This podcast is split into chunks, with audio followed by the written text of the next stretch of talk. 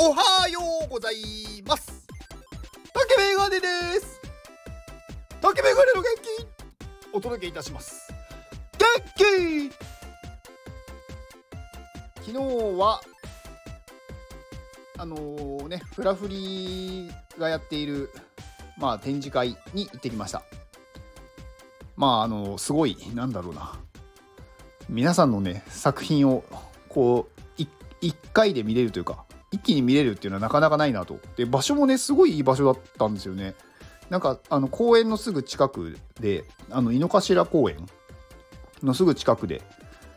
なんかこう場所的にもなんか人が来やすいというか。うん。でねなんかこう自然の中にあるんでなんか心も落ち着くしこうさその辺をね散歩してても楽しいんじゃないかなって思うような場所でした。まあ昨日はねあのそのフラフリのねところに行ってあのカンさんと、まあ、ファウンダーのねカンさんとあとコミマネのユミさんがいて、まあ、そこでいろいろねお話をさせていただいて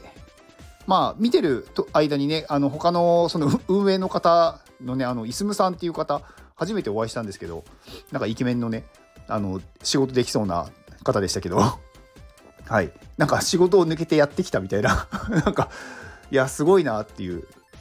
まあ、仕事をやっぱ抜けてでも見に行きたいって思うようなねものっていうことですしまあいすみさん自体がねそのフラフリの運営のメンバーなのでやっぱり気になるっていうのもねあったんでしょうね。だからまあそれだけなんかこう熱意が入ってこうやっているプロジェクトっていうのは本当に貴重というかねなんかみんながやっぱりこう好きになるというかなんかそういうものだよなって思ってなんかこうね、改めてそこでこう話をねこうしててなんかいいコミュニティだなこれって思いましたね。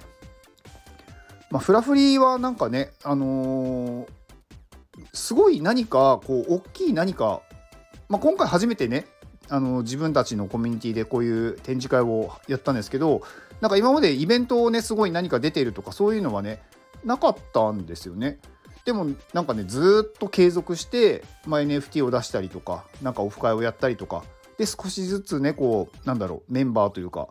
なんかこう応援する人が増えていってで今回みたいにこう大きいイベントができるようになってなんかすごくこうなんだろう成長してるのが本当にね目に見えてわかるんですごくなんか応援したくなるなんかコミュニティだなって思いました。はい、えー、と、えー、今日の本題は、えー、っと、久しぶりにちょっとですね、心理学的な話でもしようかなって思います。え、っとね、私がまあ、崇拝しているというか、あの、よくね、言葉に出てくるアドラー心理学っていうね、のがあるんですけど、まあ、その中の目的論っていうのをね、改めてちょっと考えてみようかなと思います。まあ、目的論、まあ、アドラー心理学って、まあ知ってる人もいると思うんですけど、まあ、知らない人もいると思います。何の何の話だはいあのー、まあアドラーっていう人がまああのまあ昔の人ですね。まあ、昔のって言ってもまああのー、そんなにね何百年も前の人じゃないんですけどまあその心理学者のアドラーっていう人が、まあ、提唱した、あのー、ものなんですけど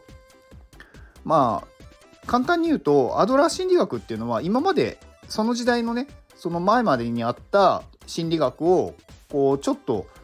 こう逆の発想で考えるみたいな部分があって、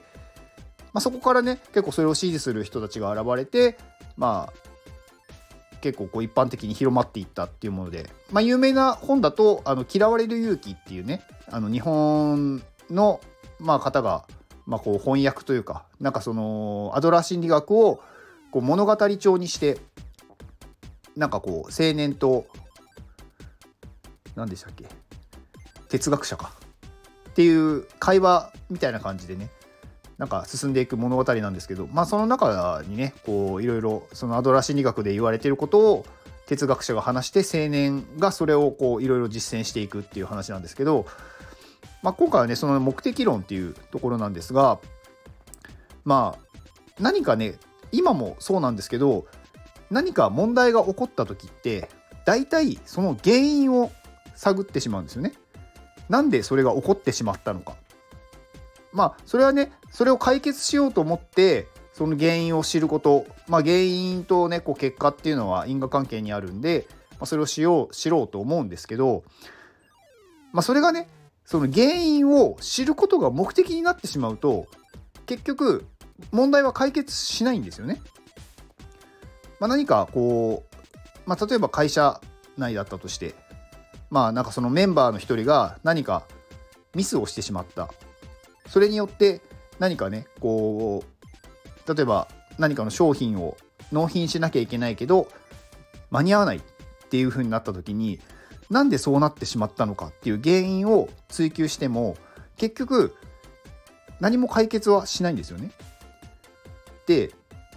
目的論の考え方は目的に対して行動をする人間は目的に対して行動をするっていう習性があるんでなのでその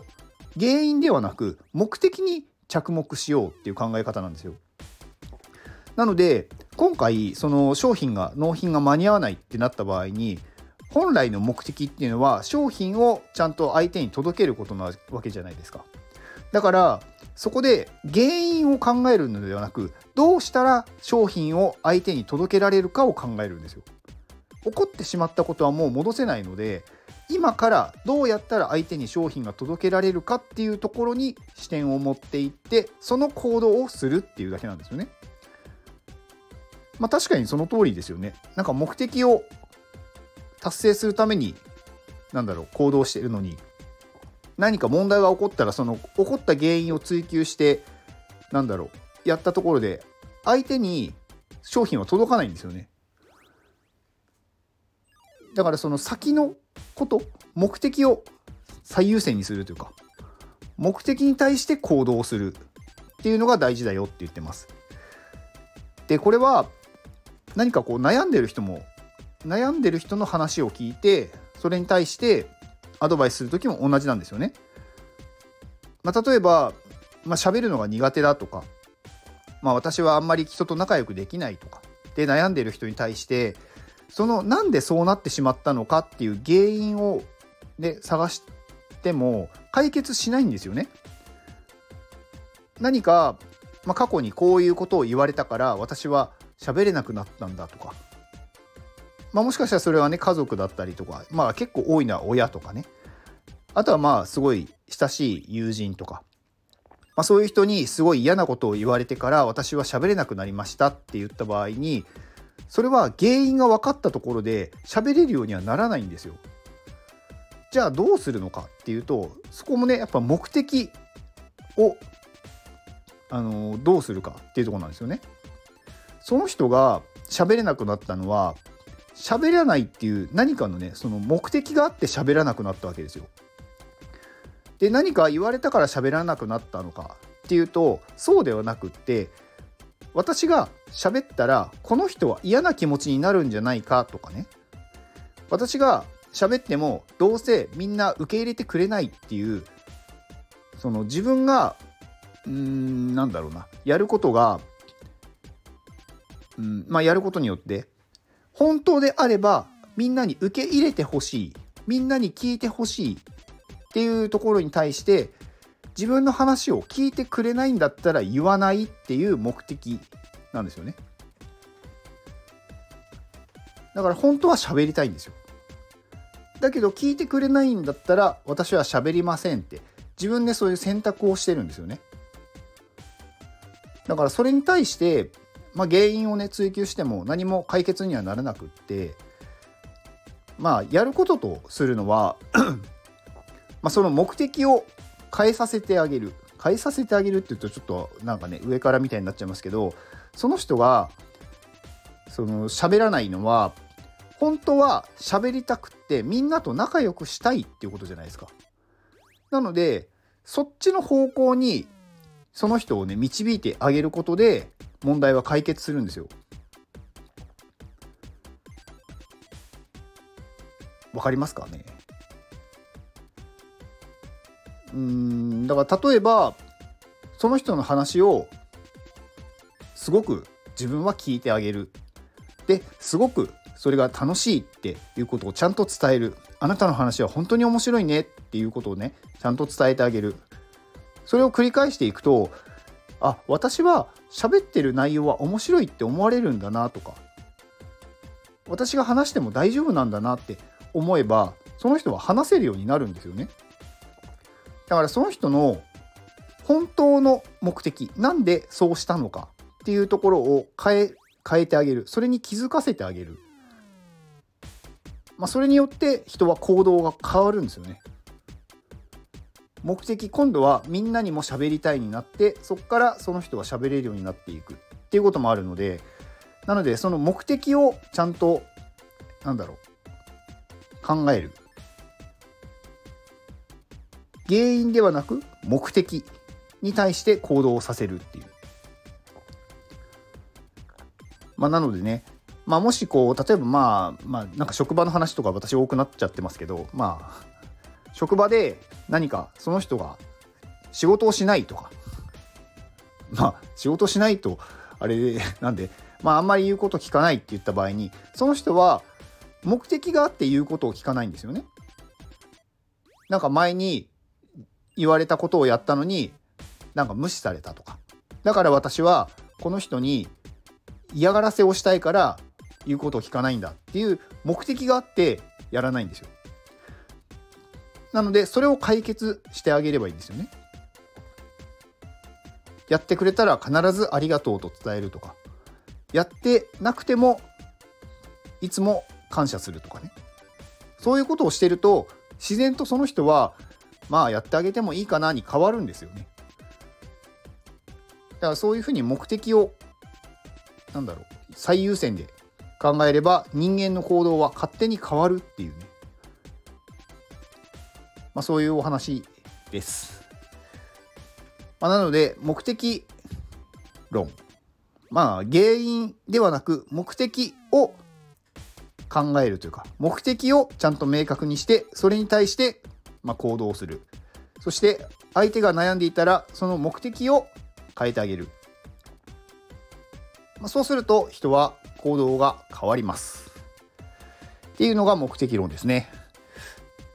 まあねいきなりこうパッとできるものではないのかもしれないんですけどなかなか難しいと思うんですよ。まあでもねこれはなんか繰り返し繰り返し話していくとちゃんと伝わるんでまあそれをね繰り返すしかないんですよねっていう。まあその人はねなんでその行動をしているのかっていうのをちゃんと見てそれはこれがあったからこういうことをしてるっていうその原因をね考えても解決しないんでこの人がこういう行動をするにはどういう目的をその人にね与えればいいんだろうと。褒めてほしいって思うんだったら褒めてあげるしかないんですよ。結構ね簡単なように見えてねやってみると難しいんですけどでもそれに気づくっていうことはすごく大事だと思います。これはまあ人間関係全般に言えることなので、まあ、そういうことがねなんかその知ってるか知ってないかで全然人との付き合い方とか信頼関係って変わってくるので、まあ、そういうところでね使ってもらえればいいんじゃないかなと思いました。以上です。この放送はキュニオさんの元気でお届けしております。キュニオさん元気!キュニオさんありがとうございます。はい、えー、キュニオさんなんかね X の名前が行けたら行くで寝落ちする人造人間108号っていう 謎の名前になってますけどなんかそういえば先日なんかねあのスペースだったかスタイフだったかのなんか対談であの行けたら行きますって言って寝てしまったみたいな話を聞きましたけどなんか来ないねみたいなのをみんなが言ってたっていうなんか来るって言ってたんですけどねみたいな。まあそれで名前を変えたんですかね。うん、まあでもあの覚え覚えやすいというかインパクトがあっていいですね。うん。まあ、キュニオさんもともともともとというのか一番メインなのはメタ小僧なんですかね。っていうまあコミュニティというか、まあ、そちらでね活動されていて。まあ私はねそこまでメタ小僧のことを、まあ、把握してないのであんまりよく分かってないんですけどまあ、すごい、まあ、NFT の中ではまあ有名なプロジェクトといえば有名なプロジェクトですね。まあ、そこからいろんなねコミュニティのところに、まあ、まあ、顔を出してるんだと思うので、まあ、それで私はねそのフラフリーっていうまあ今やっている展覧会というか展示会の、まあ、オフ会で初めてお会いしてお話ししたんですけどまあなんかねすごくうん男前っていう感じですね。何て言うんだろうな。なんか強そうというか、何て言うんだろう。まあ先日もね、なんかあの、名古屋のイベントの時も、なんかボディーガードみたいな感じでやっていて、まあ、キュニオさんがね、ボディーガードにいたらちょっと話しかけづらいなっていう感じの人です。はい。まあ、キュニオさんからはね、あの、紹介してほしいっていうのが今回のね、フラフリのそのイベントのことなので、まあ、私昨日行ってきて、まあ、すごくね、良かったなっていうとこでした。まあ、キュニオさんも行かれるのかちょっと分かんないんですけど、まあ、ちょっと難しいかな。キュニオさんね、関東の方ではないんで、なかなか来れないとは思うんですけど、まあ、もしお時間があるんだったら行ったらすごくいいと思いますよ。あのね、すごくいい場所でした。本当に駅からも近いですし、まあ、吉祥寺の駅からだとちょっと歩くかもしれないですね。まあ、それでもまあ10分とか。うん。まあ、本当にこう緑の中にある、なんだろう、本当にこう、うん、ギャラリーっていう感じの、まあ、そんなすごい広い場所ではないんですけど、でもちょうどいい広さの、なんか落ち着く感じの場所でしたね。はい。えっ、ー、と、キュニオさんの、えー、X のリンクと、この、えっ、ー、と、今やってるフラフリのそのイベントの、えー、ホームページがありますので、そちらを概要欄に貼っておきます。では、この放送を聞いてくれたあなたに幸せが訪れますように。行動の後にあるのは成功や失敗ではなく結果です。だから安心して行動しましょう。あなたが行動できるように元気をお届けいたします。元気